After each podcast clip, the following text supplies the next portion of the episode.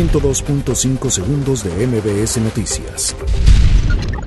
La Secretaría de Gobernación revela que mantiene diálogos con grupos delictivos para buscar la pacificación del país.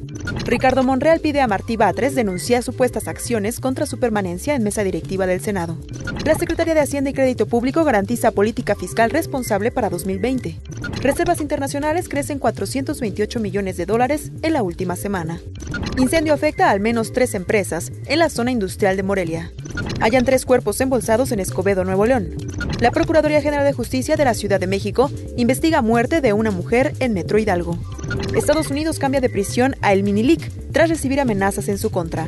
NASA capta colisión de un cometa contra el Sol.